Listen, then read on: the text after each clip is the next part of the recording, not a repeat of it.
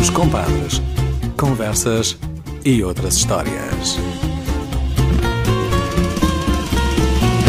Sejam bem-vindos para os eh, Compadres, eh, nova edição, novo convidado. O que é certo é que nos mantemos eh, por Famalicão, com famalicenses notáveis e de sucesso, e hoje voltamos novamente à cultura para falar com alguém que, mais propriamente na música, vai dando cartas e vai também levando longe o, o nome de, de Famalicão.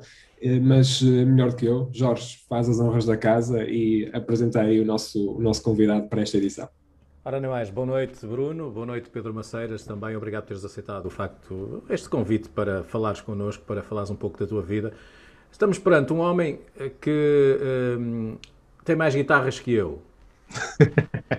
o, o, que penso que a breve trecho teremos que fazer aí o desempate, porque um, temos essa, temos essa é um vício e vamos perceber este vício das guitarras.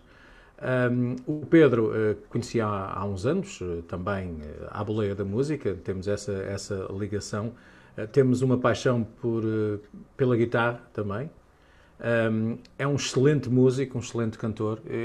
eu, às vezes, ainda aqui há dias, conversava com um amigo nosso em comum ligado hum, ao, ao som, ligado eh, também eh, à, à arte de, fazer bom som.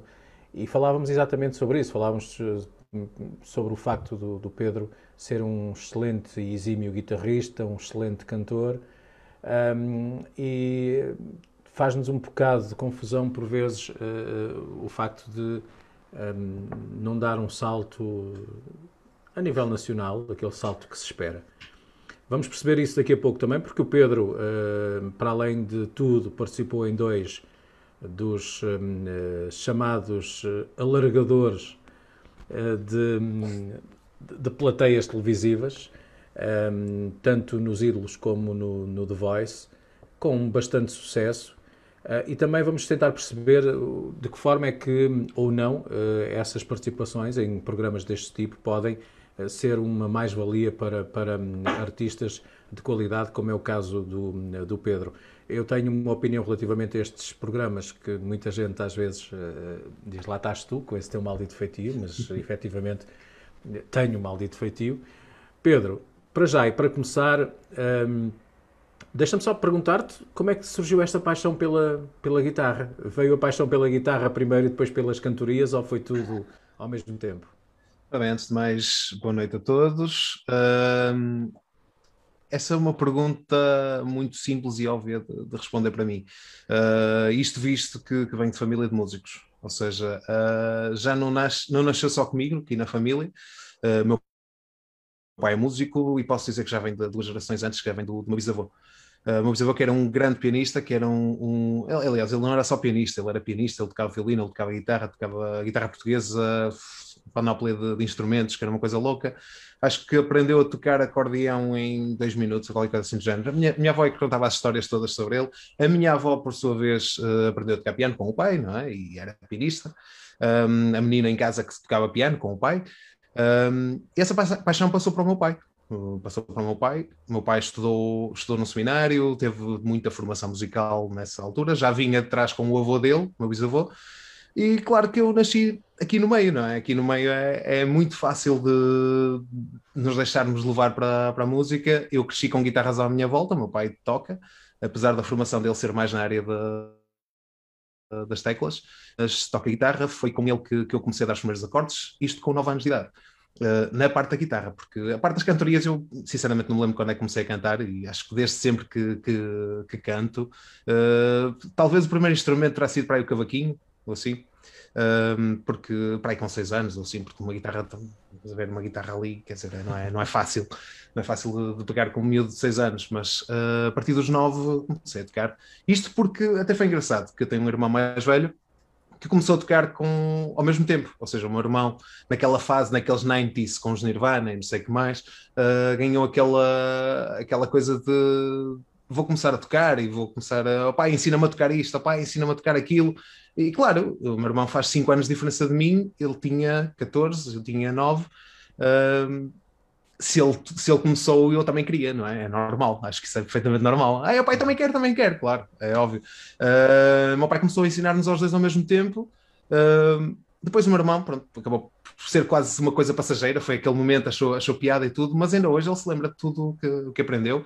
Ele teve aulas de piano quando era mais novo, uh, quando era mais, mesmo mais pequenito, e, mas a guitarra depois comecei a, a, tocar, comecei a expandir, comecei a, depois, tanto é que depois fui estudar para o conservatório, e, e pronto, e o resto da história já, já, já conheces. Uhum. é? Olha, uh, uh, mas o teu irmão continua a tocar ou não? Não, não, o meu irmão, meu irmão deixou, deixou, quer dizer, ele, ele, foi ele que comprou a primeira guitarra, uh, a primeira guitarra elétrica da casa.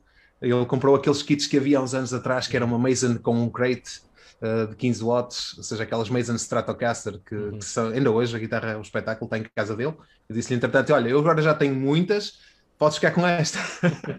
que é um bocado ingrato, é? Mas a verdade é que aquela guitarra foi a primeira guitarra elétrica em que eu toquei, com esse crate 15 watts. Depois, mais tarde, pronto, comecei a comprar, e tu sabes como é que as coisas se desenrolam, começamos a comprar mais isto, mais aquilo, mais aquilo, mais aquilo, e hoje tenho este aqui atrás que, que me acompanha em, em tudo que é palcos.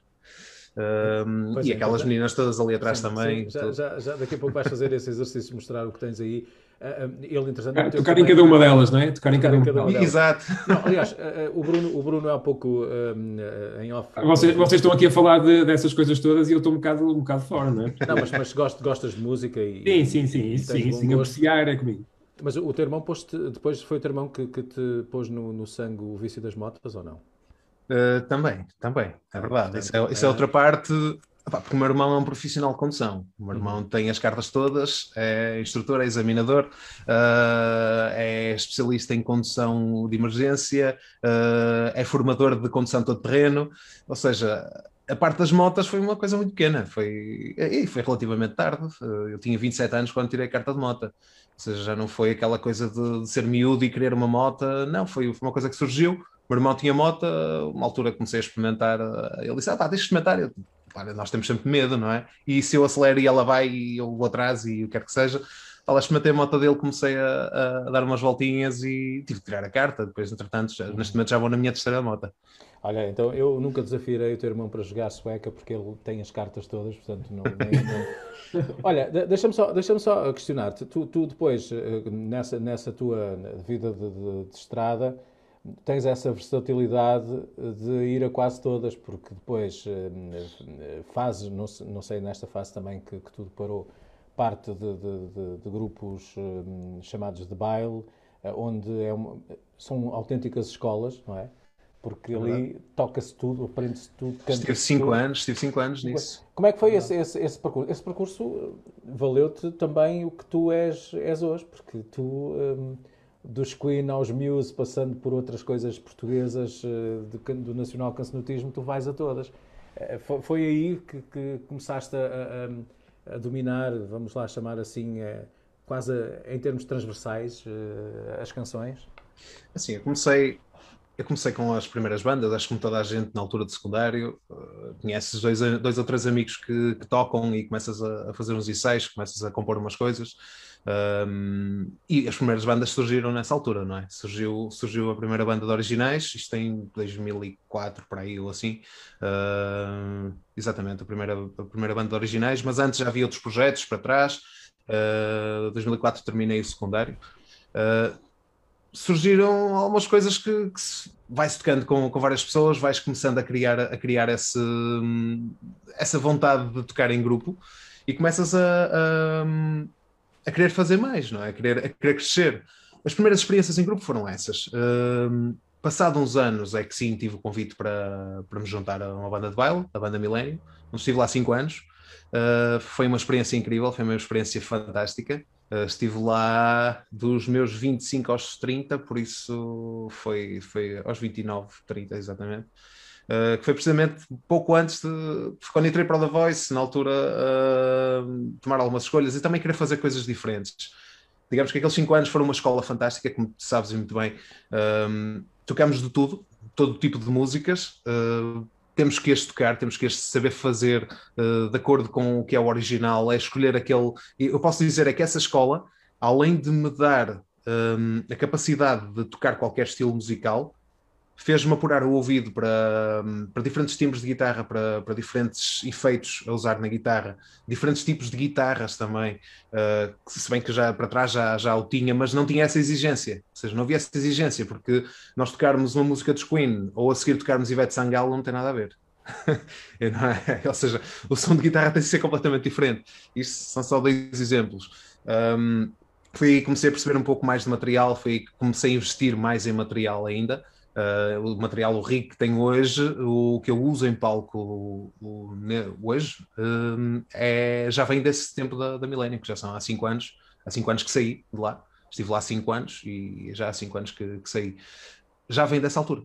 Por uhum. isso, aí é que eu cresci, aí comecei a cada vez a comprar mais guitarras ainda. Não, não, não te incomoda um bocadinho o, o facto, por exemplo, de há, há pouco falávamos de ir a todas, não, não, não te incomoda o facto de, de não, não, não teres um, digamos que um estilo uh, que, que, faças sempre ou que, que, se identifique mais contigo, ou seja, vês isso como um lado positivo, ir a, ir a todas e estar e saber tocar um bocadinho de tudo e apurar uh, um bocadinho de tudo, uh, é preferível isso do que ter um estilo definido ou, ou isso não, não, não Sinceramente é, sinceramente eu acho, eu acho que é, no sentido de, claro, o que eu gosto é rock, toda a gente sabe muito bem que eu, que eu gosto, toda a gente que me conhece uh, sabe que a minha área é o rock, é o que eu gosto de tocar, estar com uma guitarra nas mãos e, um, e com uma banda atrás, uh, tocar altas rocalhadas. No entanto, acho que o facto de, de ter passado por tanta coisa diferente, ter já ter uma bagagem diferente, é? completamente diferente, isso dá sempre a buscar qualquer coisinha ali para aplicar no rock.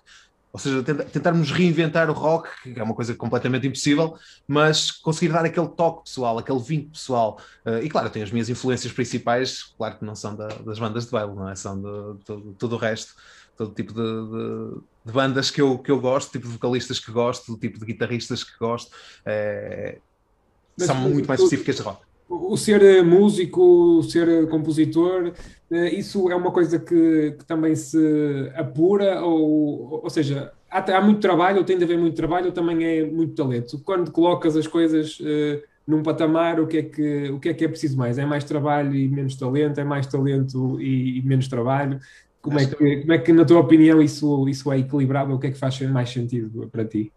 Acho que passa por um equilíbrio entre as duas coisas, sinceramente. Uh, nós quando começamos a tocar, temos uh, aquele chamamento, aquela vontade de eu quero fazer aquilo. Começamos a ver os nossos ídolos, começamos a ver como é que eles se comportam, como é que eles fazem, e penso, eu quero fazer aquilo, eu quero ser assim, uh, eu quero encontrar aquele timbre, eu quero conseguir atingir aquela nota a cantar, por exemplo.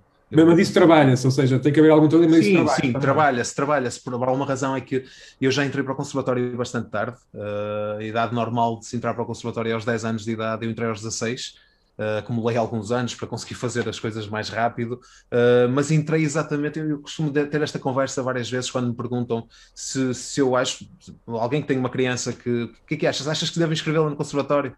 Eu costumo dar sempre o, o conselho: deixem a criança decidir.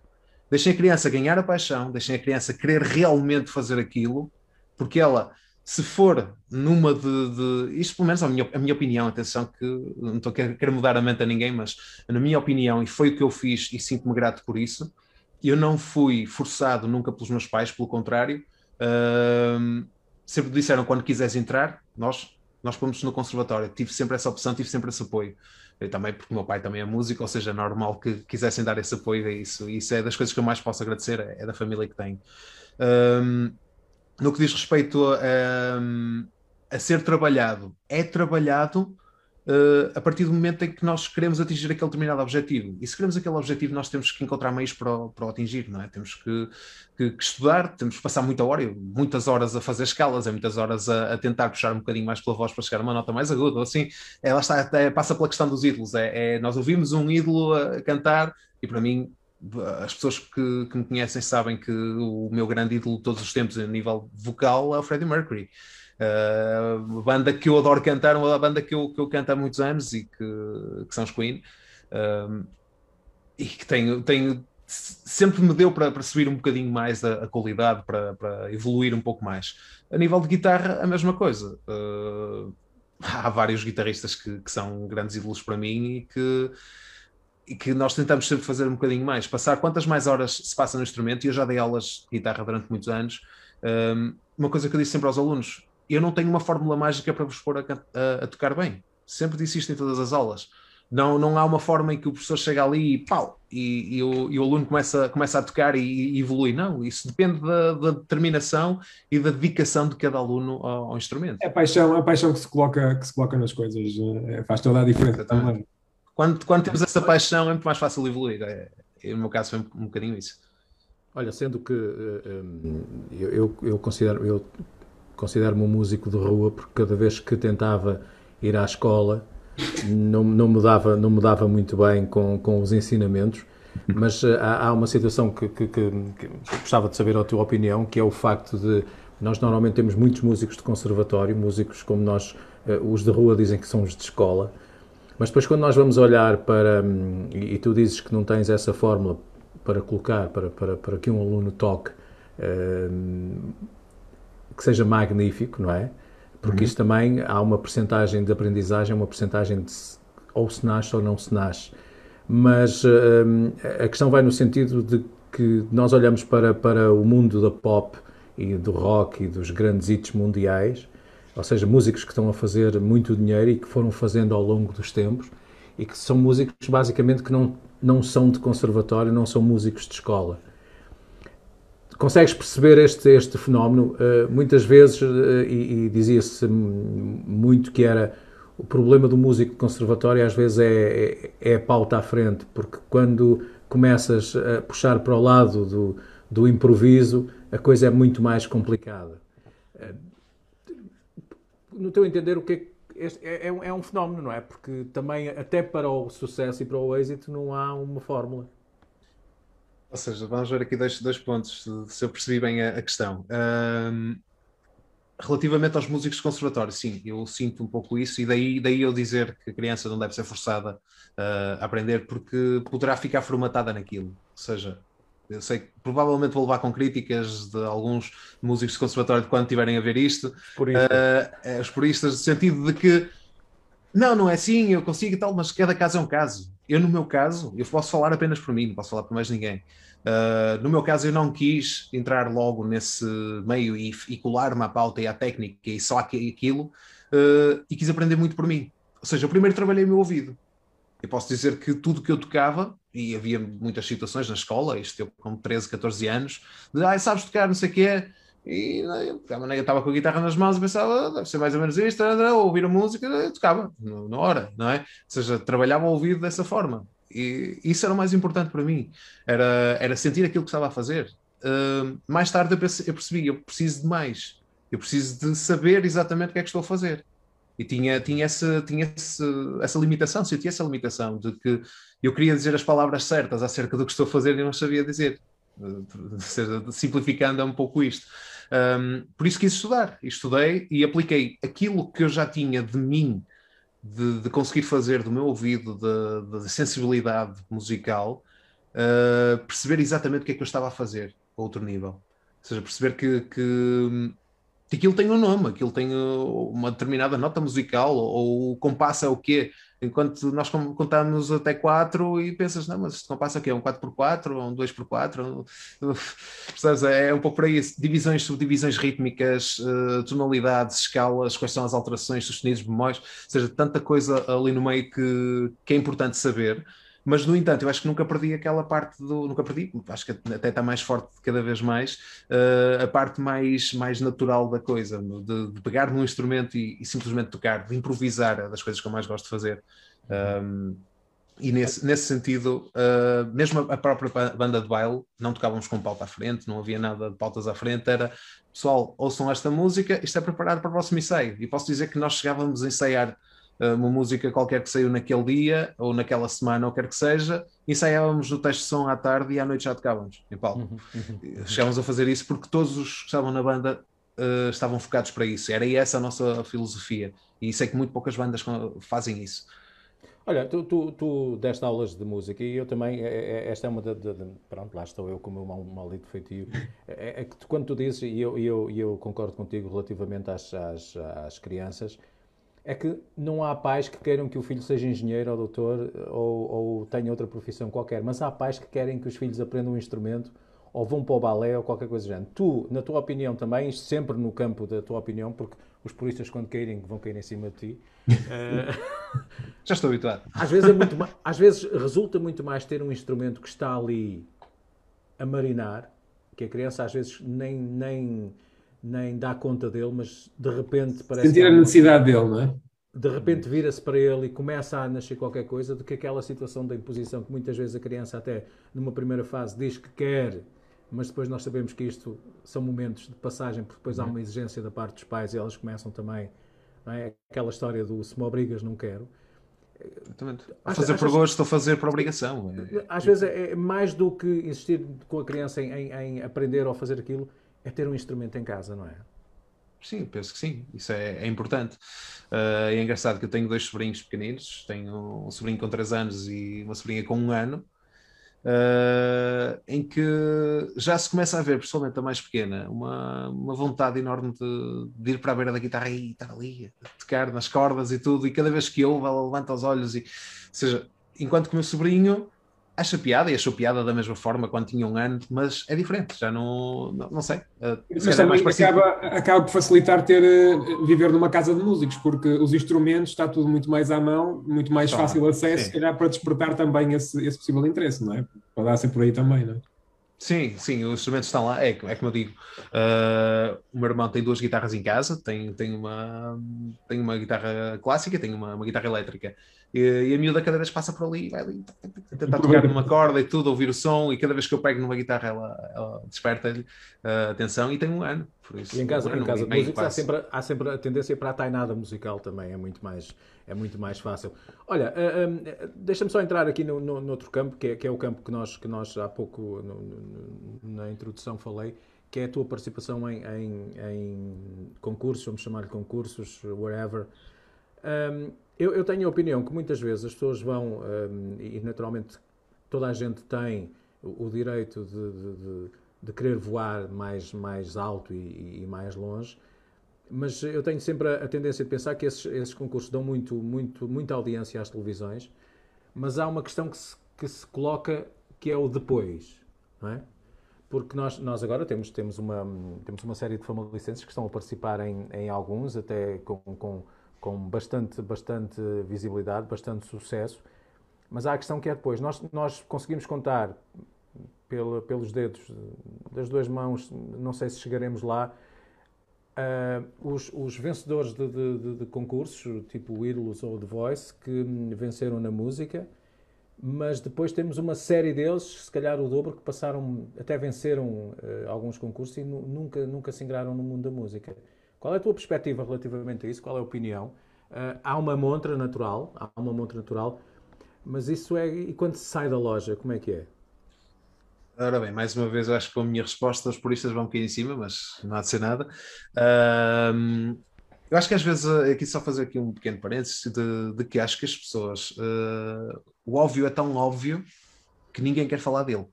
Uh, eu acho que é um pouco por aí que passa. Quem, toda a gente vê, mas ninguém, ninguém quer uh, admitir. De alguma forma é assim. O que é que eu quero dizer com isto? Que ir a um programa de televisão dá-nos uma visibilidade completamente diferente do que simplesmente andarmos a ensaiar com a nossa banda numa garagem, tentarmos tocar nos bares e correr tudo aquilo que conseguirmos. Eventualmente há um evento maior, até de uma festa da cidade ou assim, que se consegue entrar. E eu estou a falar isto porque foi um pouco por aí que eu comecei, ou seja, uh, houve oportunidades dadas uh, aqui em Famalicão uh, e são dadas a várias, várias bandas e a minha não foi exceção, isto para aí em 2005 ou assim, nós conseguimos fazer alguns concertos, conseguimos falar com as pessoas certas e fazer alguns concertos maiores, ter a, a primeira experiência de um palco, uh, mas isso aí muito dificilmente nós vamos conseguir ter uma visibilidade mais mega, não é? Ou seja, não vamos chegar ao país todo, vamos chegar à nossa cidade, uh, que é o primeiro ponto onde devemos começar. Uh, no entanto, porque é que eu acho que muita gente tem. Ah, ah, acho que os tempos também têm mudado, desde o início, desde quando começaram a ver esses, esses programas como Ídolos, uh, para o que é realmente agora, as coisas acho que se massificaram. Nesse início, talvez fosse mais fácil uh, para alguém que já fosse músico, já tivesse background, atenção, Uh, sair de um programa desses, ter visibilidade, aproveita e há uma discográfica assim que até faz um, um, contrato com eles e lança um álbum e começa a passar nas rádios e, e quando repara está no Rock in Rio. Será, será um pouco isso. Neste momento acho que há tanta gente a tentar a mesma coisa e há tanta gente que não tem esse background. Uh, é o meu caso, eu tenho, eu tenho esse background todo. Uh, e o que é que eu sinto? Numa primeira fase, se calhar os programas até criam pessoas assim, Queriam pessoas que até pudessem ter uma carreira após o programa, uh, mas se calhar começaram a ver que é mais rentável ter pessoas a curto prazo. Estão a fazer entender? Acho que. Sim, até, até porque há, uma, há, uma, há um lado negativo disto, que as pessoas às vezes não fazem a leitura, que é acaba um programa, começa outro. Exatamente. É isso. É exatamente isso que eu quero dizer. Ou seja, se enquanto, enquanto que antes se calhar saíam dois ou três do programa, até se, mesmo que nem ganhassem o programa, Uh, mas que, que, já estão na música, já viviam da música, ou, ou, até nem viviam da música, mas, mas sempre quiseram viver da música e já tinham uh, todo esse investimento feito, uh, se calhar conseguiam ter a, ter a sua oportunidade.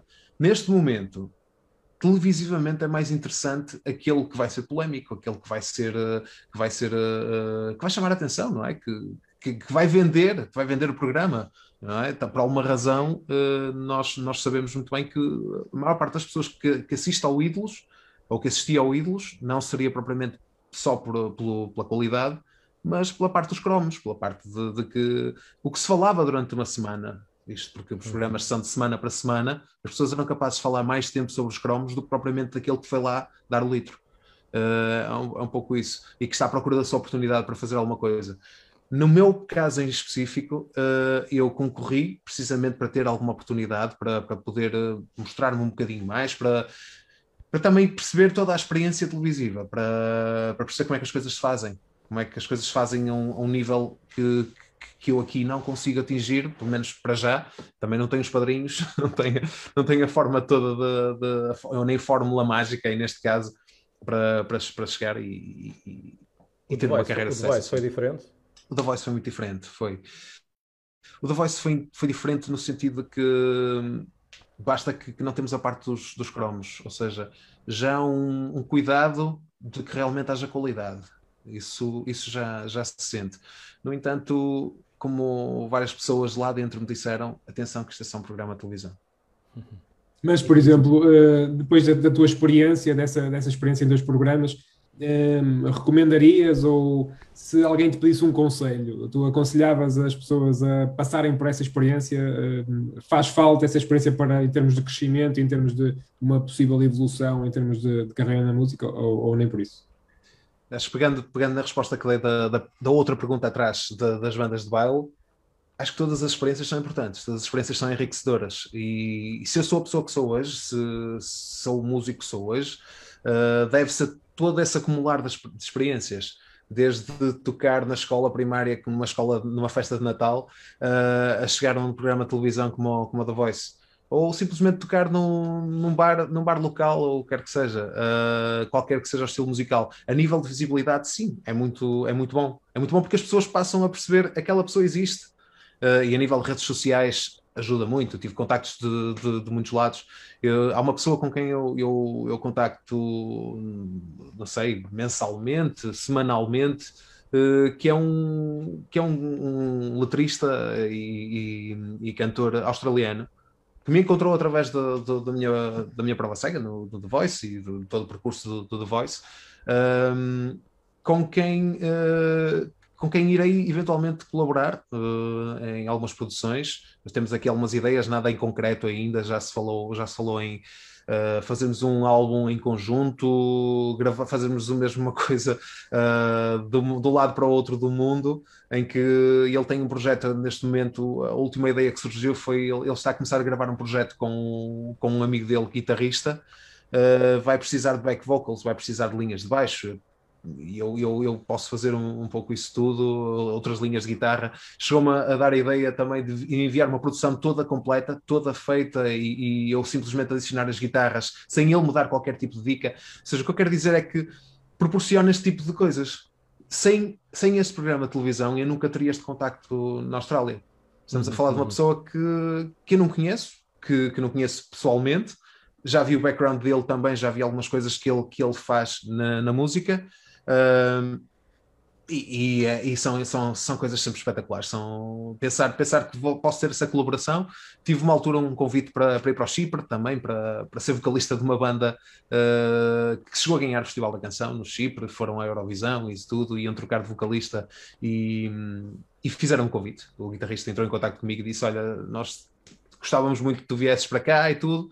E eu pensei, quer dizer, ao Chipre, uh, eu tenho que largar tudo aqui, tenho que ir para lá poderia correr bem, podia correr mal. E nisso, se calhar, às vezes é um, é um pouco o meu, o meu problema é ser demasiado ponderado. Essa, essa, essa, questão da, essa questão das oportunidades que, que, estávamos a falar tem também muito a ver com o facto de, de, da dimensão do, daquilo que é o mercado nacional, ou seja, daquilo que é a dimensão do país, que é limitativa em, em numa série de questões. É também um, um facto que limita bastante para quem eh, quer fazer alguma carreira em termos de música ou para eventualmente quem quer viver da música, eh, há esse problema da, da, dimensão, ou seja, eh, para ser músico, para ser um músico português com algum sucesso ou viver da música relativamente mais facilmente, tem que sair de Portugal ou não vês as coisas também dessa, dessa forma, ou seja, o mercado não limita em si? Não vejo que seja propriamente o mercado a limitar, porque nós temos muita gente aqui que vive da música, mas não vive do rock. Então, temos que entrar nessa parte. Na e parte não, são, das... não, são, não são tão visíveis, não é? Sim, da parte, a parte do. Temos que pensar na, na parte da, das preferências comerciais do nosso país. Atenção que eu não estou a falar em preferências musicais, estou a falar em uhum. preferências comerciais do nosso país, a nível musical. Uh, isto quer dizer o quê? O que é que vende? O que é que vende? Uh, ok, eu acredito que, que, uma grande parte da população efetivamente goste de, de música, chamemos-lhe mais popular. Uh, mas acho que estamos a cair outra vez num, num ponto em que a música soube toda igual. Infelizmente, uh, o que se, eu, eu, eu, sou sincero, eu não, digo, eu não digo isto como clichê, como muita gente diz, uh, eu não ouço rádio. Eu muito, muito dificilmente ouço rádio. Uh, Jorge, desculpa, mas não te ouço todos os dias, nem nada parecido. eu, sei, eu, sei, que tens saudades às vezes. Tenho, às, às vezes tenho, às vezes tenho. Não, mas o que eu quero dizer é que, hum, para o meu gosto musical, ah, existe tanta oferta, tanta coisa Infelizmente é que a maior parte das coisas estão lá fora. Existe muito boa coisa cá em Portugal, mas não tem essa tal visibilidade. Viver da música, uh, acho que é possível, não? Se calhar nesta, nesta altura que estamos a passar, na pandemia, é mais claro que é difícil para toda a gente, seja qual for o estilo musical. E atenção que eu não estou a, a, querer atacar de forma alguma ninguém. Todo o trabalho é legítimo, toda a gente uh, tem legitimidade na, naquilo que faz, seja qual for o estilo musical se é aquilo que gosta mesmo, se é aquilo que está no, no coração delas, uh, que o façam, acho que sim. Agora, que há pouca, pouca margem, pouco espaço para quem quer fazer coisas diferentes, isso, isso é verdade. Ou é uma coisa diferente, mas que encaixa nos padrões, digamos, ou seja, que é um contrassenso, não é? Ou seja, fazer algo diferente, mas tens que respeitar estes determinados padrões. Isto já me foi dito. Já me foi dito que, epá, isso parece-me, o teu som parece antigo, parece datado, parece... É, é, é entre fazer aquilo, é entre fazer aquilo que tu gostas e que a maioria gosta, ou que a maioria compra, ou aquilo que é vendável. É quase essa opção que, que é preciso fazer. É, sim, é um pouco isso. Eu posso pegar no exemplo da, da banda de originais que eu tenho, o Filtro, uhum. em que eu costumo dizer, uh, nós não estamos a fazer nada de novo. Porque não estamos a fazer nada de novo, nós não estamos a reinventar o rock, nós estamos mas rock and roll em português. Nós não estamos a fazer nada de novo, mas no entanto, uhum. ninguém o faz como nós. Nós temos a nossa identidade. E acho que é isso, isso é a parte principal. E acho que, que, é o mesmo que, por exemplo, nós ouvimos, ouvimos os Jorge nos Citizens. Epá, é o Jorge, é, é, são os Citizens, vocês têm uma identidade, nós temos uma identidade, isso acho que é a parte principal, é essa. Só que acho que há uma necessidade tão grande de catalogar tudo o que acontece, que acaba por nos limitar e por nos fazer perder uh, esse espaço que podíamos estar a ganhar. Não é? Há, uma, há uma insistência enorme em fazer, em continuar a fazer o mesmo. Continuar a ouvir-se sempre a mesma coisa. Se sai uma música nova de não sei de quem, mas pensa, mas é exatamente igual à anterior. Uh, pá, não, não, às, vezes, às vezes é um bocado as pessoas dizerem bolas, isto é música, é tudo música, não é? Não há catalogações, é tudo música. Olha, e, e, e por acaso, era, era ainda pegando um pouco atrás, não achas estranho, nesses programas, ainda voltando aos programas, andamos à procura de vozes para Portugal. Estamos a fazer programas, estamos a copiar ou, ou a comprar programas, eh, porque aquilo eh, são, são naturalmente eh, programas vendidos em todo o mundo. Uhum. Estamos a, são franchisings, é? são, são franchisados. Estamos a comprar programas em que as pessoas vão lá cantar músicas de grandes artistas internacionais E depois queremos que as pessoas sejam vozes portuguesas, sejam vozes que cantam música em português.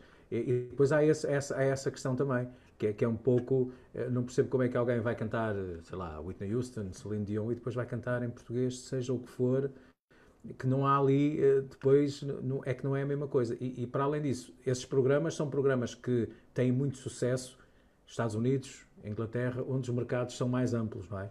Mais uma vez, batemos no mercado é, é um bocado estranho uh, que as pessoas não percebam que aquilo é para criar audiências para televisão, não é? Uhum. Uh, acima, de tudo, acima de tudo é isso. Uh, tu, no teu caso, e nas tuas prestações mesmo, escolhendo os temas que, que tiveste de escolher, music, com, com imensa qualidade, depois tens o teu projeto, que é um projeto, e como tu dizes, com uma identidade própria, mas que depois era isso que eu também queria perceber, o porquê de não... não não ter tanta visibilidade em termos nacionais, até porque, como tu dizes, não há muitos projetos a fazer rock como vocês fazem. Uh, até, até, que, até que, já vamos lá, porque depois isto também tem partes engraçadas. Uh, uma das pessoas que, às quais chamaram a atenção foi o próprio do Zé Zito, o Zé Cid, não é? que até esteve em Famalicão na apresentação do, do, do vosso disco e portanto aí está, é, é, muito estranho, não é? É tudo muito estranho depois. Ou, ou seja, continuamos a, ser, a ter um país que, uh, ora, não acarinha o que é nacional, mas depois também parece que por vezes não está contente com o que vem de fora, ou seja, somos uns eternos satisfeitos. satisfeitos, satisfeitos é. é. é verdade. Uh, esse, esse, esse episódio do nosso lançamento do, do álbum, uh, eu não tenho mais do, do, do que do a fazer do que agradecer ao José Cid pela, pela disponibilidade, por, eh, por ter sido um amigo no momento certo, de, ou seja, as palavras dele foram mesmo, eu, eu acredito na música bem feita, eu acredito no, em músicos que têm qualidade, gosto do que tu fazes, uh, gosto da tua voz, gosto da tua prestação, gosto da, da tua postura, gosto de, da tua presença em palco. Ele, falou, ele disse-me isto tudo e disse, quando eu convidei, convidei eh, Zé, vamos, vamos fazer o lançamento do nosso álbum, eu tinha um gosto enorme em podermos fazer um dueto de uma música nossa. Perguntei-lhe se ele, o que é que ele achava de ele estar sentado num teclado, um Hammond. Uh, já agora quero aproveitar a oportunidade também aqui de mandar um grande abraço para o, para o professor Rui Mesquita, uh, que é o nosso grande amigo daqui de Famalicão, que foi a pessoa que me emprestou o Hammond para o José Cid tocar. Um Hammond mesmo, um verdadeiro Hammond, não é uma simulação. Uh, que foi uma pessoa fantástica, uma pessoa que também está sempre disponível, que também, também participou nesse concerto, também uh, tocou uma música connosco ao piano, neste caso o piano de cauda, na Casa das Artes em Famalicão, em que, ou seja, voltando ao José Cid, ele, ele disse mesmo, não há, não há forma rápida de, de, fazer as coisas, ah, tem que haver muito investimento, tem que haver mesmo muito capital para, para se chegar à frente e conseguir furar pelos canais que, que, todos nós conhecemos, não é? Desde editoras rádios, produtoras, televisões, uh, promotores, acima de tudo, aqueles chatinhos que estão ali todos os dias à porta de uma rádio comercial a dizer: Olha, tenho isto, tenho isto, tenho isto, tenho isto, mas são pagos a peso de ouro. Uh, por isso é mesmo muito difícil lançar um, um, trabalho e esse trabalho ter sucesso, por mais qualidade que tenha. Que eu acho que é isso que eu, quando eu me referia de ninguém quer falar do óbvio, é essa parte. Pode ter melhor qualidade do mundo, e é como eu, como eu costumo dizer, uma banda como Pink Floyd ou como o Queen neste momento, quer dizer, será que vendiam? Pois Tem é, toda a qualidade a do mundo. Apareceram é? no tempo certo, no momento certo. e a questão é que eu acho que continuam a existir muitas bandas com, com essa qualidade, com, continuam a existir bandas a fazer coisas muito boas, muito acima da média, mas o mercado não está para aí virado não é lucrativo uhum. a curto prazo. Eu costumo dizer isto. Nós estamos num mundo em que se procura o lucro a curto prazo. Não interessa fazer uma carreira de 40, 30, 40 anos. Interessa se der lucro nos próximos encontrar 3, 4 anos. imediato, encontrar um bocado de sucesso imediato. É, é isso. E depois, se correr mal, paciência, encosta para canto e arranja-se outro para fazer. Uhum. São, excelentes pessoas, são excelentes pessoas, conheço-os todos pessoalmente, dos chutes e pontapés.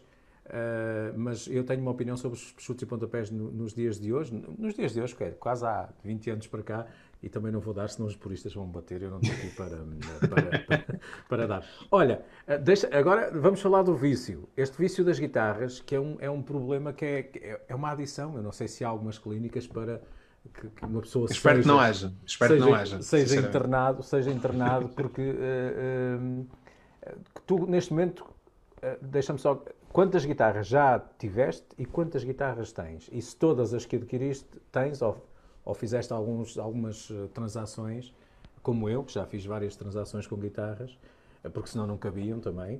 Uh, mas como é, como é que é? Quantas guitarras tens neste momento? Estou a ver aí cinco atrás. Uh, ora bem, uh, essa, essa é a velha questão. Eu não as consigo ter sempre na mente quantas é que tenho. Não são assim tantas também, ok? Mas, quantas é que tiveste? Mas uh, tenho que contar, tenho que fazer contas, contar pelos dedos quase. Uh, não, uh, pegando na, numa das questões que colocaste aí, em relação às transações, só houve até hoje uma única guitarra que eu vendi. E que de alguma forma. Os músicos também não fazem trocas de guitarras, tipo, não fazem os cromos, trocaram os cromos e tal. Os músicos não trocam de guitarras. Isso é quase lingerie, meu amigo. Bate, bate aqui, bate aqui, é, é complicado. É complicado. É complicado é. E era isso que eu ia dizer. Só houve uma, uma única guitarra até hoje que, que eu vendi, que me desfiz dela. Aliás, até foi uma troca na altura, uma troca de material. Uh, foi uma Epiphone Les Paul uh, Snake Pit da assinatura do Slash, Slash. Uhum. que eu, eu tinha essa guitarra uh, e na altura não sei, aquela guitarra não me estava só bem eu, eu acho que acho que é estranho, mas acho que foi a única guitarra até hoje que eu olhava para ela e pensava, tu és a assinatura do Slash, tens que soar bem e, e soava bem, é verdade, mas parece que não encaixava comigo havia ali qualquer coisa que não encaixava e não é por ser uh, modelo Les Paul. Atenção, eu adoro guitarras Les Paul. Uh, tenho, já, já toquei várias e, aliás, tenho uma, aquela vermelha que está aqui alguns, uh, que é uma Epiphone Les Paul uh, Standard, uma custom shop, que é exatamente igual à outra do Slash e foi precisamente a guitarra do, do negócio. Ou seja, eu fiquei com esta e despachei a outra. Uh, troquei esta guitarra por, ou seja, a outra guitarra troquei por esta e por um amplificador também. Na altura, um Fender Mustang 5, uh, 4 vezes 12, uma coisa de 150 watts, qualquer coisa assim, uh, grandalhão, em que eu levei para um concerto e pensei, tenho que vender isto.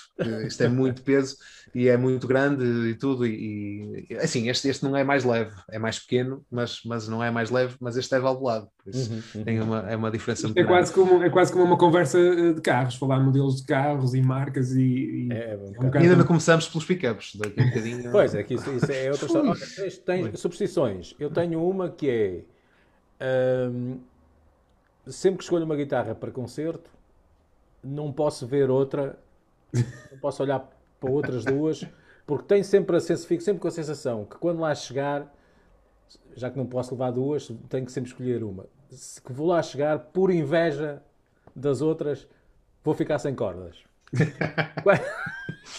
ok. Quais são as tuas superstições? Assim, tendo em conta que eu fazia cerca de 50 concertos por ano quando estava na Millennium, uh, o que é que acontece? eu não conseguia só com uma guitarra, era impossível ir só com uma guitarra. Quando fazes um concerto de cerca de 4 horas, eh, é muito provável de acontecer um azar numa corda, por isso há sempre guitarras de backup. Ao longo do tempo, acho que comecei a conseguir fazer essa gestão de, de qual, quais é que eram as eleitas para aquele dia. Ou seja, uh, claro que ao mesmo tempo também todo o som é trabalhado de acordo com as especificações de uma determinada guitarra. Uma guitarra é boa para um determinado estilo, outra é boa para outro determinado estilo, por mais modulações que se faça, e eu uso pedaleiras multi-efeitos. Uh, eu não sou um purista nesse sentido, não sou aquele de, de só pedaizinhos e não sei o que mais, e a verdade é que eu sei que o meu som sou bem, e toda a gente me diz, pá, tens um som espetacular, uh, e eu uso uma Line 6, uma, uma Pod HD500X, uh, um dia destes se calhar a Helix, quando... quando quando tiver autorização para, uh, mas, mas talvez. Uh, mas a verdade é que eu uso pedaleira multi-efeitos e dá para modular muita coisa. Mas as guitarras, no que diz respeito à seleção das guitarras, é. Eu, eu, eu, eu, sinto isso. Eu acho que há uns anos atrás eu estive contigo na rádio, Jorge. Fizemos, estivemos lá no programa e nós falámos sobre isso. Uh, e eu concordei contigo quando tu disseste que achas que as outras ficam a chorar em casa quando levas uma para fora. Foste tu que disseste isso, exatamente. É muito triste, é muito triste. E eu concordo isso. E eu, e é, é mesmo sentimento de culpa de eu vou levar aquela e ai, aquela vai ficar ali a olhar e a, a chorar. Uh, é, é, mas isto, isto é real. Isto é, é, real. Como vais, é como um filho teu à Disneylandia e o outro fica com os avós. É uma coisa assim, tipo, muito dura. Olha, eh, eh, eu vou-te vou, pedir, eu, eu, eu pedi-te um, um objeto. Naturalmente, sendo guitarrista, não vais aparecer aí com o novo Ebo que te mandei, uh, um pequeno filme. Esta é uma private joke. Mas olha, o que é que, o que é, qual é o objeto que tens para, para nos mostrar? Ora bem, uh, eu teria uma quantidade enorme de objetos para, para mostrar musicais, uh, naturalmente. Uh, não era o Ibo, era naturalmente muitos, muitos, muitos objetos. há um instrumento em particular que eu tenho aqui que para mim é muito especial, que é uma guitarra que os meus pais me deram há uns anos atrás, já há vários anos atrás. Uma guitarra clássica, é uma Alhambra 5P, que está aqui ao meu lado que é uma guitarra que para mim é muito especial. Porquê? Porque esta guitarra fez de mim muito do que eu sou agora e muito do que eu sei agora a nível musical. Esta guitarra fez os meus exames de, de conservatório. Esta guitarra, até hoje, eh, eu ainda não encontrei uma guitarra clássica que soasse como esta. E estamos a falar que é uma Alhambra 5P. Não é uma guitarra de topo, é uma média gama, chamemos-lhe assim mas a verdade é que já tive com outros colegas, outros amigos de, de, de conservatório, amigos que não de conservatório, uh, que pegaram nesta guitarra e pegaram em guitarras exatamente iguais ao mesmo tempo, trocar de uma para a outra, e a verdade é que esta soa sempre mais. Esta guitarra tem um corpo enormíssimo e foi-me dada pelos meus pais numa altura em que eu não estava a contar.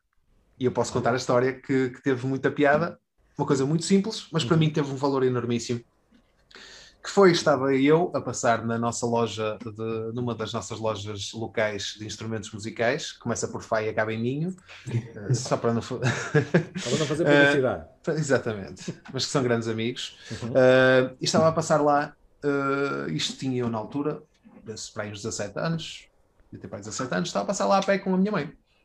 E já andava há algum tempo a falar e tal, que eu ia eu precisar de uma guitarra melhor, porque não sei o que mais, eu tocava com, com uma guitarra. Acho que dar a dica, dar a dica, não é? Outra uma guitarra do meu pai, já, já mais antiga, artesanal e tudo, que, assim, especificamente para, para conservatório e para a exigência que eu tinha, não seria o ideal.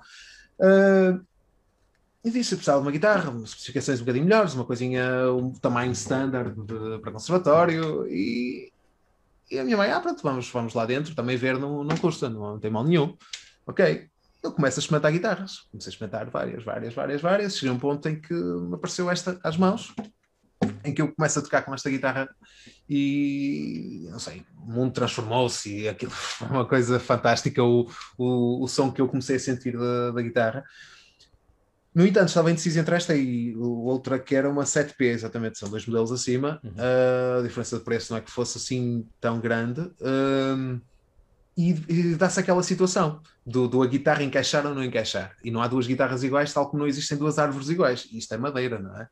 Uh, e eu pegava na 7P e pegava na 5P. Pegava na 7P e pegava na 5P. As outras todas já as tinha eliminado todas, já não, já não eram sequer postas na equação. Pegava nesta, pegava na outra, pegava nesta e, e chegou um ponto, não, quero esta. Mas a outra é melhor, supostamente, na, na, em teoria. Mas não, é esta e tudo pronto, ok, fica esta, vai, eventualmente quando tiver oportunidade e tal, pronto, vai ser esta e tal. E pôs a guitarra e tudo. E nisto a minha mãe vira-se para, para a pessoa que nos estava a atender e diz: uh, Isto vem com estojo? Eu fiquei assim a olhar para a minha mãe de lado. Eu, Hã? Ela, ah, tem, tem, tem aí e tal, está ali o estojo. Uh, pronto, pode, pode ir buscar para experimentar. Muito bem, foi buscar e tal, a guitarra e disse, olhei para a minha mãe, mas o que é? Ela, ela, está calado, não tens que dizer mais nada. E eu, hã? Uh, ela, pronto, é ali que eu pago. Ou seja, foi, foi sem contar, sem, sem ser uma ocasião especial, sem ser um aniversário, sem ser um Natal, uh, simplesmente entrei na Faminho sem esperanças nenhuma de sair lá com esta mega guitarra. Sendo que, que, trouxe, sendo, sendo, que foi a P5, não foi a P7, a guitarra é que te escolheu a ti, não é? Foi um pouco isso. Acho que é, nós estávamos destinados a estarmos um com o outro. É, é, olha, e por falar nisso, envelhecermos se é juntos. Não sei se é com essa, e viveram felizes para sempre, como diria alguém, mas não sei se é com essa, mas vais tocar uma cantiga para nós. Vou. Se não te importares, nós, nós aqui não temos cachê, aqui é, hum. aqui é só RSI e, e um, eu gostava que nos oferecesse um tema. O que é que nos vais oferecer? Um tema. Como, não vamos, como não vamos pagar, tem que ser uma coisa low cost, uma coisa básica, é porque. Ok. Eu quase podia fazer um, um, uma passagem pelos temas da minha vida. Não, mas por acaso para isso vou, vou, usar esta. Que é um ah, bocadinho diferente. Pois. Que, pronto, é um bocadinho uh, diferente.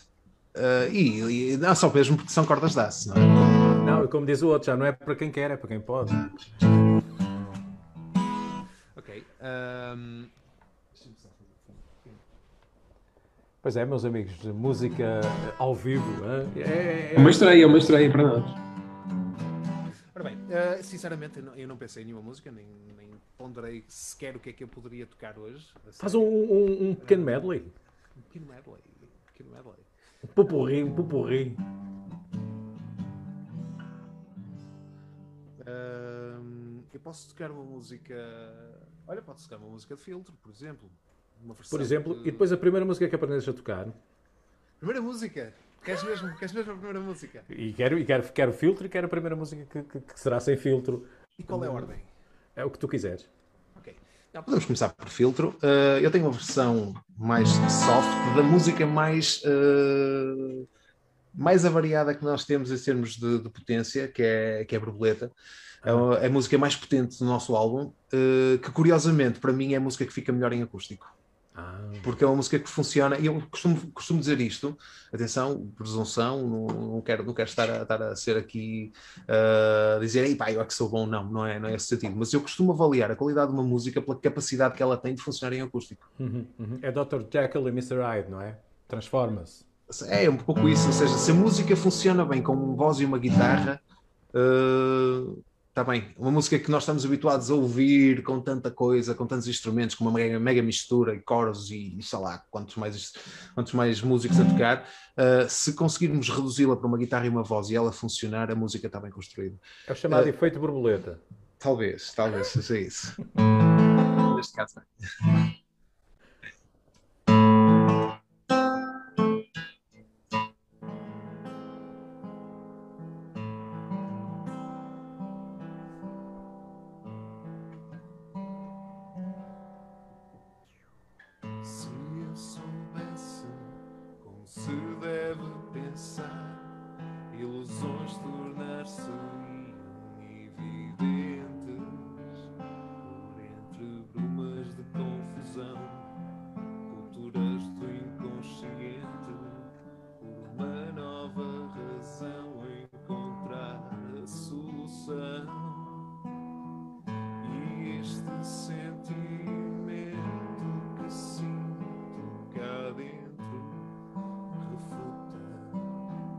Agora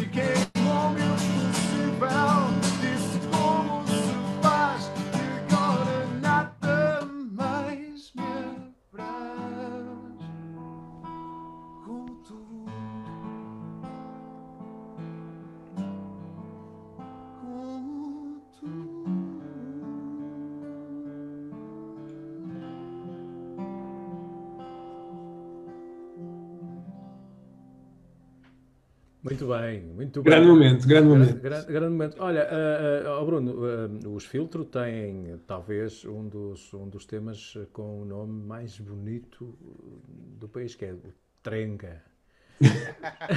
Por acaso, por acaso eu gosto muito, gosto muito dessa, dessa palavra, trenga, e costumo usar muitas vezes. que é o que é o, que é o, o, o. Olha, eh, daqui a pouco, an- antes do fim, vais tocar então aquela música que foi a primeira que aprendeste a tocar.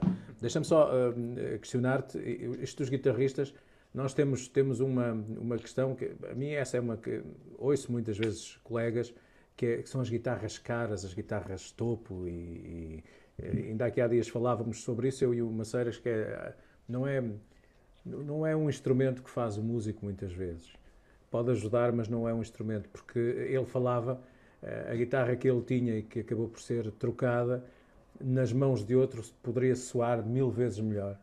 Ahm, É um facto. Nós temos músicos a tocar os dois o mesmo tema e não soam da mesma forma. Eh, é, um boca- é um bocado isso. É como, verdade, como não- as árvores não são iguais e... Olha, eh, como é que estamos em termos de, de- Qual é a guitarra mais cara que tens aí? Guitarra mais cara que eu tenho aqui, eh, esta é uma das mais caras, é verdade. Esta é uma Martin. É uma parte Ah, disso. Sim, esta é uma Martin. É, é mexicana, ok, não é uma americana, é verdade, mas, mas é uma Martin e É uma muito Martin. bem. E já, além do, do sistema todo que tem, eu pus aqui um, um sheetzinho para um concerto que vai estrear on- online, entretanto, numa determinada rede social, ah, sobre o qual não posso falar já, ah, mas vai, vai estrear. Que usei, gravei com, com este, com este pick-up aqui, mas a mais cara que eu tenho ah, está dentro do saco, que está ali ao fundo. Eu vou ter que tirar os fones um bocadinho. Está protegida, está protegida, está protegida. Hum, é assim, é neste, neste momento. Eu sinto-me sinto sinto um bocadinho um extraterrestre hoje, porque Tá, realmente. não, tá, tá, isso é- faz isto, estou a aprender, estou a aprender bastante. Estou a aprender é como bastante. eu quando vou a museus, eu acho que ao terceiro quadro acho que já vi o museu todo. É um bocado. Podem parar de falar mal de mim? Não estava a ouvir, agora já estou. Ah, Ora bem, a guitarra mais cara que eu tenho, ah, e estamos a ver, não é um colosso assim, já, Já tens há uns anos. tem uns anos. Esta guitarra ah, tem tanto mediatismo como eu, porque esteve comigo na televisão. Uhum, uhum. Isto é uma, isto é uma Line 6, isto é uma, uma Variax. Ah, é a guitarra que já me disseram, isso só não tira cafés, de resto faz Pois. tudo. Pois é. É uma guitarra de modulação, uma guitarra que faz exatamente tudo, que consegue simular qualquer outra guitarra eh, através de um sistema que tem aqui de, de- através do piezo, captação independente de cordas, muda Até, afinações. até e saxofone toca, não toca? Eh, não, toca guitarras. Curiosamente, saxofone não. Não, porque por acaso é uma coisa curiosa, que há muita gente que me pergunta, mas isso aí funciona por MIDI, consegues pôr outros instrumentos e tudo? Pois não. cá as outras MIDI, sim. Esta guitarra não funciona por MIDI. Esta Uhum. guitarra faz uma simulação nela mesma, de simulação Uhum. de outras guitarras, outro tipo de corpos de guitarra, de pickups, de até de Um canivete, um canivete suíço, não é? Um canivete É mesmo, suíço. é mesmo. Uhum. Esta guitarra, confesso, eu comprei-a na altura que estava precisamente na banda Millennium, em que é preciso tanta versatilidade, por que não comprar a guitarra mais versátil do mercado? Foi essa a minha questão. Esta, esta é a guitarra mais cara que eu tenho aqui, uh, neste momento. É, exatamente. E Exatamente. depois, eu tenho, eu, eu- tenho uma paixão por guitarras, a minha paixão começa pelo modelo e pela, às vezes nem, nem é o som dela, é o modelo. Vejo o modelo, apaixono-me e, e muitas vezes eh, há pessoas que me apontam o dedo a dizer, ei pá, foste comprar isso que é tão barato, mas depois as, as guitarras revelam-se verdadeiras surpresas. E eu andava à procura de alguém que, relativamente a uma surpresa, que me dissesse, eh, porque já tinha ouvido, mas precisava de alguém que fosse, que aferisse e que, que fosse de confiança. Fui eu. Foste tu.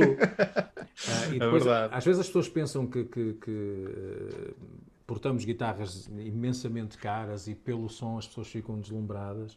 Está bem que também o que se usa, amplificador, também ajuda, mas neste momento, o, Maceira, diz-me o preço da, da Harley Benton que te ofereceram com muito carinho e amor. É verdade, é verdade. Teu novo, a tua nova filha. É verdade, é verdade. Eu vou pegar ela para te mostrar.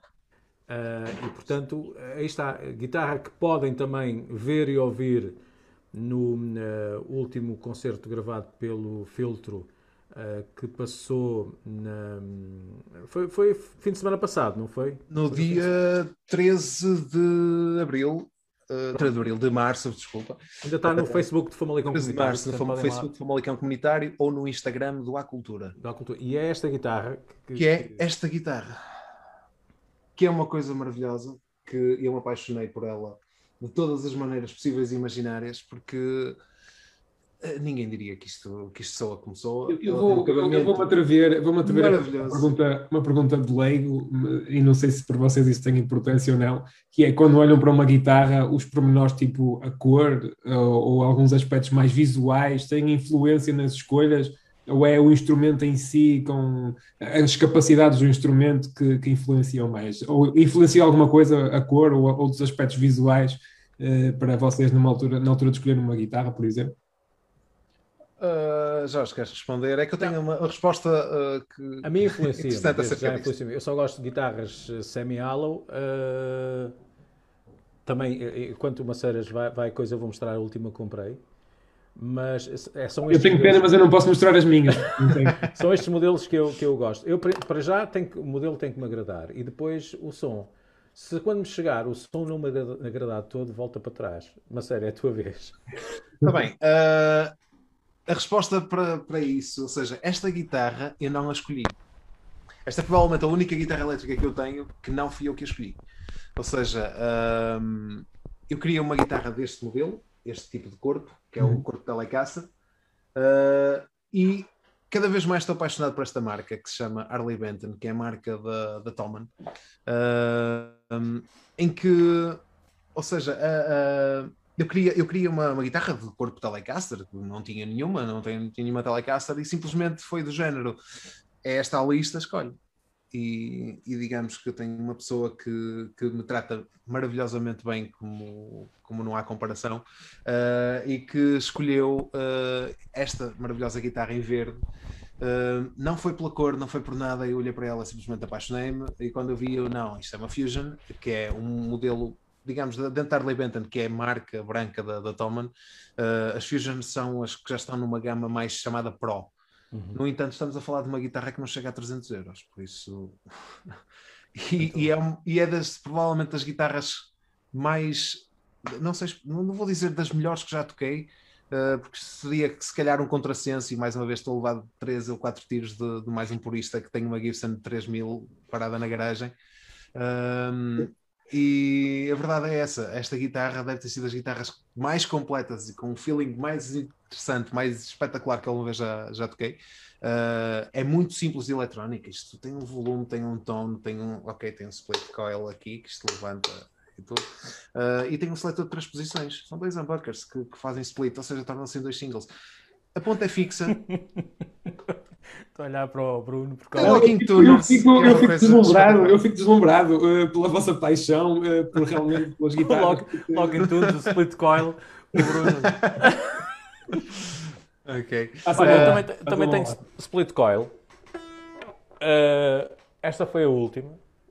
É uma Guild. Tal, a tal guild, Guild. exatamente. Isto é uma Starfire 4, se não me engano. É, certo? que tem, uh, tem também o tal split coil, Que é impecável. que é impecável. É uma coisa que eu tenho em praticamente todas as minhas guitarras. Isso Se é uma- elas não tinham, eu pus. Pois, e porque é é- são versáteis. E é este- estes são os modelos que eu gosto. Sou mais, mais para o clássico. Portanto, é isto. É uma guitarra que é barata. Vai ser a minha próxima. vou dizer Uma- vai, ser, vai ser uma dessas que. Mas Olha, vai ser eu- aquela com que nós, que nós falamos que tem Pois. este aqui. Pois, eu vai ser uma dessas e uma das outras também. Mas agora eu aproveito, eu já agora aproveito-te e mostro-te aqui outra. Aproveito e mostro-te aqui outra da mesma marca, Sim. com o mesmo tipo de eletrónica, que também é uma coisa fantástica e maravilhosa, que é esta aqui. Eu estou a começar a ficar sem sítio para pousar guitarras. Pois, tens de começar a. Aproveitas, parede, vai, vai para a parede. Ou qualquer dia vai ter que ser. Esta guitarra é qualquer coisa de fantástico também. Isto é uma Harley Benton também, que nitidamente isto parece uma PRS. Uh, a cor é deslumbrante É, mesmo. é, é é- é clássico, não é? Seletor de três posições, volume, tone, split coil Split coil. e andar. Tão simples quanto isso. Esta já tem tremolo, tem molas e tudo atrás. Uh, esta guitarra tem um feeling fantástico, tem um braço super leve, super rápido, uma guitarra para velocidade, uh, mas ao mesmo tempo mantém aquele timbre, aquele timbre mais clássico, mais, mais rock clássico, tá, devido a estes pickups que são da mesma marca. A Harley Benton neste momento está a trabalhar com a Roswell, uh, que fazem pickups fantásticos. Vão buscar aquele, aquele feeling mais do rock dos anos 70, se calhar, anos eh, 90, não tanto os 80, os 80 foram uma coisa esquisita, Pois. Uh, mas, mas sim, mas tem, tem aquele, aquele timbre do classic rock mesmo, e, e esta guitarra soa muito bem. Tenho tido alguns problemas, esta, tenho que ser sincero, tenho tido alguns problemas na afinação da bridge, uh, que acho que agora já, já está a ir ao sítio. Uhum. Ah, ah, e, e- e- depois é isto, quer dizer, não é preciso gastar muito dinheiro para ser feliz.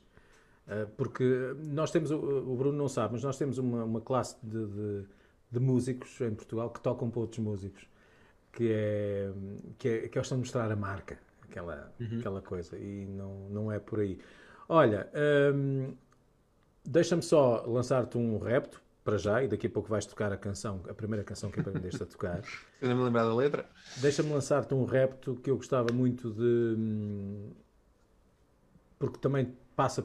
É o, é o meu próximo projeto, pegar em temas eh, que sejam eh, bem eh, transpostos para acústico e fazer um disco acústico. E lançar-te esse rap também, um disco acústico dos filtros ou whatever, mas eu acho que. Porque ah, ah, eu percebo que quando nós pegamos numa acústica para tocar alguns temas, remete-nos para aqueles tempos em que nós íamos para o, para o banco do jardim e as músicas que tocávamos era aquel- eram aquelas que ficavam. Ainda hoje, Ou para as traseiras da taberna, não é? para as traseiras da taberna. não é? Verdade, Passámos lá muitas noites. É verdade, é verdade. E portanto são aquelas que nos tocam na alma.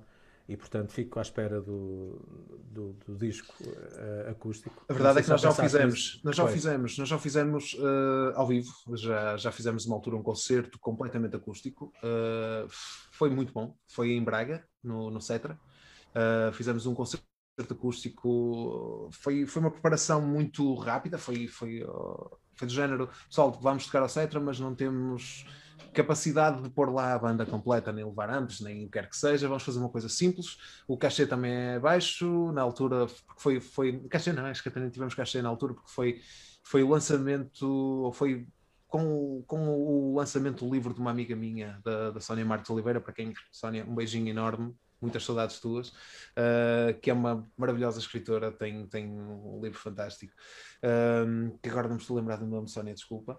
Um, É um livro eu- fantástico. É um livro que eu li, fantástico. que eu li e, e, e o livro é muito bom. Um, e foi, e foi com, com a- essa, essa parte da apresentação do livro e nós fizemos o concerto em acústico. Fizemos esse arranjo todo e soou muito bem, foi muito interessante. Uh, até o baixo era acústico, o nosso baixista levou um baixo acústico, comprou nessa altura. Disse, pai, vamos fazer o concerto, eu se calhar vou comprar um baixo acústico. Eu, olha, está bem, maravilha. Bateria, baixo acústico, duas guitarras acústicas e foi fantástico. As músicas soaram todas muito bem, daí ficar ainda mais contente com, com isso, de- por causa daquilo que falei. Uh, se a música soa bem acústico, acho que é, é o melhor que, que podemos ter. Uh, Pronto, e, e lança-se o repto. Lança-se o repto sem dúvida. Barbosa. Já ao que estamos, já a falar de, de fazer coisas, o que é que, o que, é que, está, o que, é que está aí na calha para, para fazer e o que é que podes revelar? Eh, Há um é que ele não pode revelar, não é? Um- Sim, já sabemos que há um que não pode, mas eh, eh, trabalho futuro, o que é que há já? E já está a retomar a atividade normal ou nem, ou nem por isso? Assim, há muita coisa na gaveta, é verdade. A verdade é que, e, e se formos a falar eu sozinho, há muita coisa na gaveta, há, há muita coisa que eu quero gravar e preparar uh, sozinho. E, põe-se- e precisamente por falarmos na, naquele amigo em comum que, que faz som de uma forma exigente, Estávamos a falar sobre Olha, isso. mandamos um abraço para o Nuno Mandamos Barbosa. um grande, um grande abraço para o Nuno, Nuno Barbosa. Eu tive, eu tive essa conversa com ele esta semana, curiosamente. Uh, estávamos a falar de- do ser exigente ou não ser exigente, e, e eu e o Nuno temos feitios muito parecidos, a verdade é essa. Uh, e o Nuno é uma pessoa extremamente exigente, e eu, e eu também sou no que diz respeito às coisas que eu faço. Uh, enquanto não estiver perfeito, é muito difícil de sair. E, e a verdade é que eu tenho coisas na gaveta há demasiado tempo e têm que sair. Uh, composições já com vários anos, outras mais recentes, uh, e estou a fazer uma compilação disso e espero em breve sair com o debut álbum uh, a solo, o, primeiro álbum a solo, uh, que terá que ser uma coisa muito bem construída. E não- a exigência vai ser ao mais alto nível. Quero que, que tudo seja bem gravado, tudo seja bem tocado, os próprios músicos tocarem comigo. Uh, as ideias são muito consistentes. uh, provavelmente a maior parte da gravação seria eu fazê-la. a verdade é essa. porque também gosto deste, desse desafio, gosto do desafio do multi-instrumentismo. Tocar vários instrumentos, eventualmente, claro, teclados não é a minha, não é minha praia, de, faço uns acordes, e, mas, mas sei como o instrumento funciona. E, e eu costumo dizer, uh, desde que, que temos esta era MIDI fantástica, eu sou o melhor pianista que existe no mundo com um rato de computador. Por isso, mas, mas tocada é outra coisa. Uh, baterias a mesma coisa também. Tenho um fantástico baterista para tocar comigo. Uh, grande abraço, Carlinhos, estás aqui. Carlos Miguel, um grande baterista de Viana do Castelo que irá, que irá ser a pessoa, é, é a pessoa escolhida para, para fazer as baterias para o meu álbum. Agora, quando? Não sei, não sei, mas fica aqui, fica aqui essa, essa intenção. pelo menos, não é? Fica aqui essa intenção. Uh, em relação a filtro, uh, queremos trabalhar no próximo álbum, isso, isso iremos começar a trabalhar no próximo álbum em breve, uh, por isso é, é rocalhada, é juntar Olha, o eu- pessoal. Aproveito e meto uma cunha, porque temos, estamos perante um excelente escritor que é o Bruno Marques e pode ser que apareça aí também o, o nosso Carlos T. Ora, isso é que era, Nunca se sabe, nunca se sabe. Isso é que era serviço, não é? Isso é é que era verdade, é serviço. verdade, é verdade. Olha, queres eh, dizer-nos, queres tocar eh, a, a- a canção que aprendeste, a primeira canção, e depois temos aqui também mais uma partida para ti. Eh, mas antes, Olha, só, só se eu ia sugerir aqui fazermos um bocadinho ao contrário. ao contrário, fazemos ao Agora, contrário. E depois fechávamos com a atuação, com mais uma atuação do, do Pedro, Então, faze, então fazemos para ao fecharmos em beleza. Boa, boa, boa sugestão. Sempre ponderado. Alguém tem que ser ponderado nesta relação, senão. Alguém tem que pôr, eh, pôr as coisas no, no devido lugar, não é? é? Isto às vezes tem que funcionar tipo Goxa e o marido, não é? Ora então, nós costumamos fechar o nosso programa com este livro que é o livro das perguntas, em que basicamente pedimos ao nosso, ao nosso, a cada convidado de cada edição que eh, escolha um número entre 1 e 200 para selecionarmos uma pergunta que depois queremos ver eh, respondida pelo, eh, pelo nosso convidado. É um livro que tem algumas perguntas, podem ser complicadas de responder, mas nada como, nada como tentar, e por isso aquilo que te peço é um, um número entre 1 e 200 para encontrarmos a pergunta à qual eh, terás a gentileza de responder, com certeza. Epá, já, já me manda para os 700, 200 é pouco. Ah, não sei. Ah, vamos pensar. Eu gosto de ser rebuscado nisto. Não sei. Vamos ao 147. 147. Sim. Porque sim. Apenas porque sim. Só porque sim. Só porque sim. Provavelmente nunca ninguém acertou nesse. É uma, é uma pergunta, aliás, são duas perguntas, um- uma que entronca na outra, e vamos então, vou passar a ler. A pergunta número 147 é a seguinte: Quando foi a última vez que chorou em frente a outra pessoa? E sozinho? Ok. Ok. Ok. Vamos querer saber já agora o porquê, não é?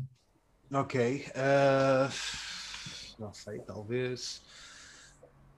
Ui, boa pergunta. Eu sou normalmente feliz. eu chorar, chorar muito facilmente me acontece. De Pode ter chorar- chegado de felicidade também, não é? Exatamente, exatamente. Eu não tenho medo qualquer nenhum, nem, nem vergonha nenhuma de admitir que choro, é verdade. Acho que toda a gente chora, eh, mas realmente tem que haver um motivo assim forte. E normalmente acho que choro mais facilmente por, por felicidade do que por tristeza. Agora, exatamente o momento eu não consigo localizar isso. Pergunta difícil.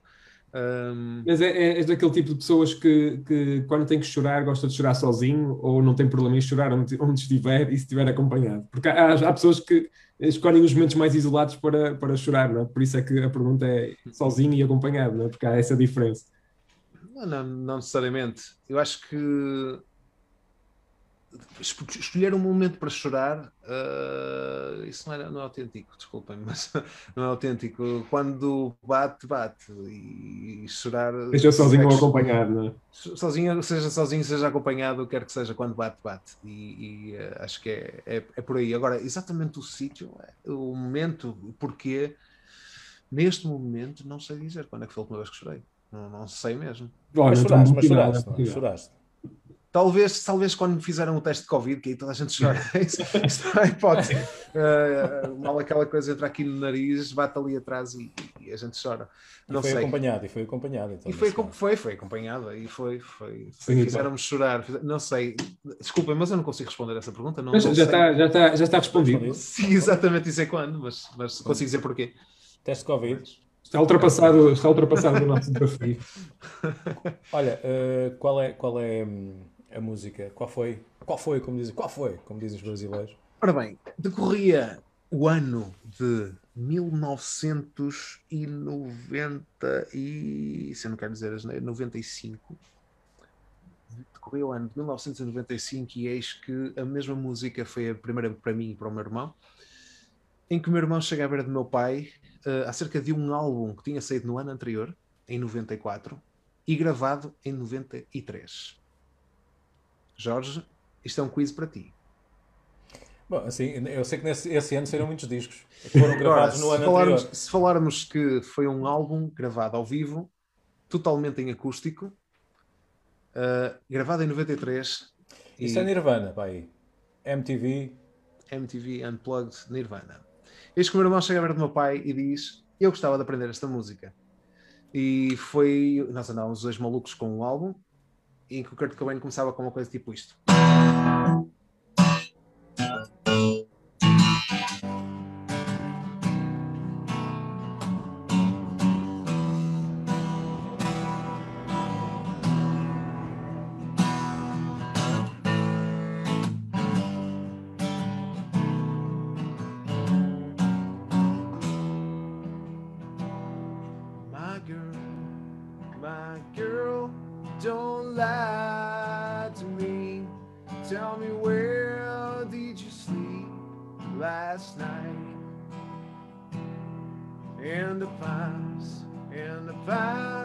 where the sun don't ever shine.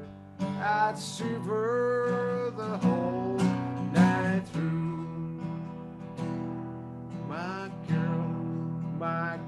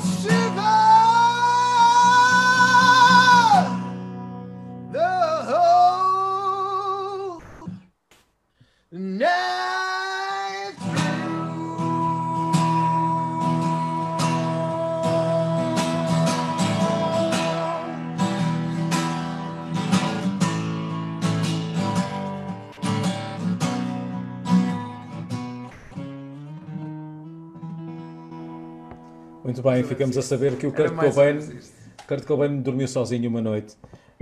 Que é complicado, que é complicado. Sabes uma coisa? Uh, todos os, todas as semanas deixamos aqui uh, algo que uh, tem o cunho, o carimbo de excelência de Vila Nova de Famalicão.